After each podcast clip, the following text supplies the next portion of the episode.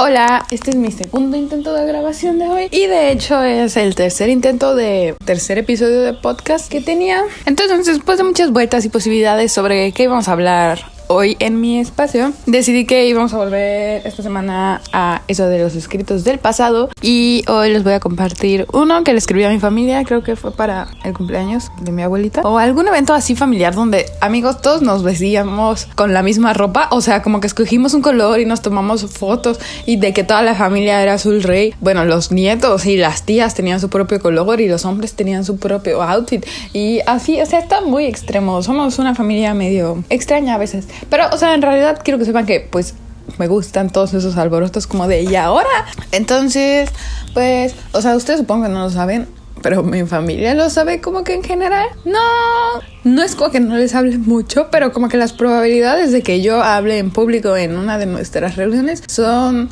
de cero a nulas y realmente no existen. Pero pues en esas fechas estaba, no sé, como teniendo más pensamientos últimamente respecto a la vida y respecto a crecer. Entonces como que les hice un pequeño discurso que leí ese día en la fiesta. Fue hace tres años.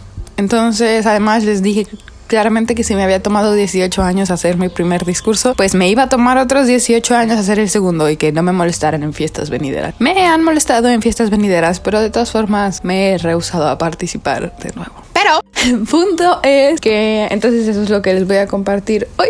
También quiero compartirles que un nuevo micrófono está por venir, entonces con suerte todo va a sonar muchísimo mejor pronto. Y pues bueno, a mi familia. Cuando eres pequeño, tener una familia es genial. Te adoran y piensan que eres asombrosa, te divierten en las fiestas familiares, te hablan de sus vidas y sus diferentes mundos te son interesantes. Son tus compañeros de travesuras o los que te dan suficiente dinero extra como para sentirte rico, que en la infancia son como 100 pesos, y quieren hacerte feliz y te dan comida chatarra que tus padres no siempre permiten y siempre ponen refresco en las fiestas. Te dan incluso excusas para vestirte de hawaiano y crear grandes recuerdos.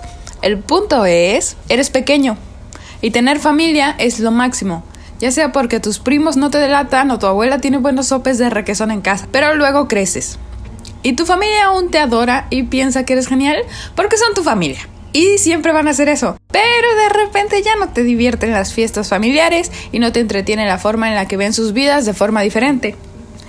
Ya no tienes interés en hacer travesuras y puedes conseguir tu propia comida chatarra. Y momentáneamente, solo por un instante, no conoces el verdadero beneficio de tener toda esa familia. Incluso te molesta tener que verlos en Navidad.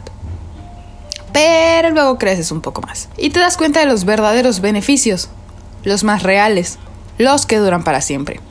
Tu familia te ama. Te ama incluso cuando no lo mereces cuando no los tratas como se merecen, cuando tratas incluso de no tratarlos. Tu familia te ama cuando logras tus metas y no te ama ni un poco menos cuando caes un poco.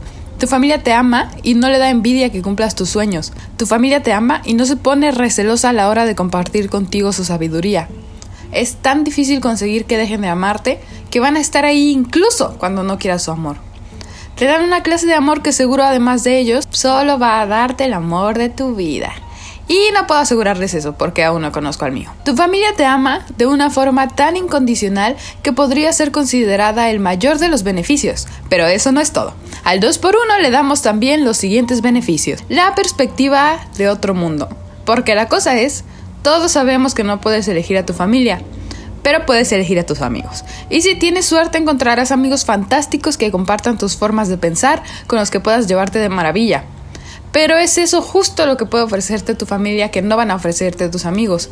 Puntos de vista nada parecidos al tuyo. Escoges amigos que se acomoden contigo, pero no hay forma de conseguir que tu familia piense igual que tú. Es imposible que consigas mantener amistad con el estudiante de medicina y el buen basquetbolista, con el futuro cineasta y la chica de vanidad excesiva, con la contadora y la madre de familia, con el policía y el taxista, con el mecánico y la organizadora de eventos, el voluntario de la Cruz Roja, la futura arquitecta, los fans del diario de Greg y esos que son todavía incapaces de abrir un libro. Porque mantener amistad con esa cantidad de personas diferentes sería exhaustivo. Tienes que mantener el contacto para que sepan que te importan. Y ese es otro beneficio de tu familia. Saben que te importan incluso cuando no les hablas, incluso cuando ni siquiera tú sabes que te importan. No necesitas mantener el contacto para tener su apoyo. Van a estar ahí siempre dispuestos a una llamada de distancia. Tener una familia te da la diversidad que no podrías obtener en otro lado. Te permite tener opiniones de tanta gente tan diferente que si te apoyan puedes estar seguro de que no estás yendo por el camino equivocado. Y es así como te vuelven a interesar sus vidas, aún si no ven el mundo de la forma en la que tú lo ves. Porque eso es lo que los hace especiales, la fantástica forma en la que pueden mostrarte un mundo tan diferente. Y si usted pensaba que los beneficios habían acabado, tengo más para usted. Te darán comida cuando tengas hambre y te ofrecerán su techo cuando no quieras estar solo y te darán sus consejos incluso cuando ni los necesites ni los solicitaste y estarán siempre ahí, incluso cuando están lejos. Así que estoy agradecida de tener la oportunidad de ser parte de esta familia diversa. Incluso si soy la única rara que necesita cuatro mesas en la graduación o tuve que tener mi fiesta de 15 años en un pueblo donde no tengo amigos. Porque igual, seguramente a este punto no habría sabido cómo mantener el contacto con esos amigos. Y a ustedes no tengo que hablarles seguido para que sigan siendo parte de mi vida. Así que gracias por haber sido parte de mi vida siempre y estar dispuestos a acompañarme en todo el camino que queda por delante.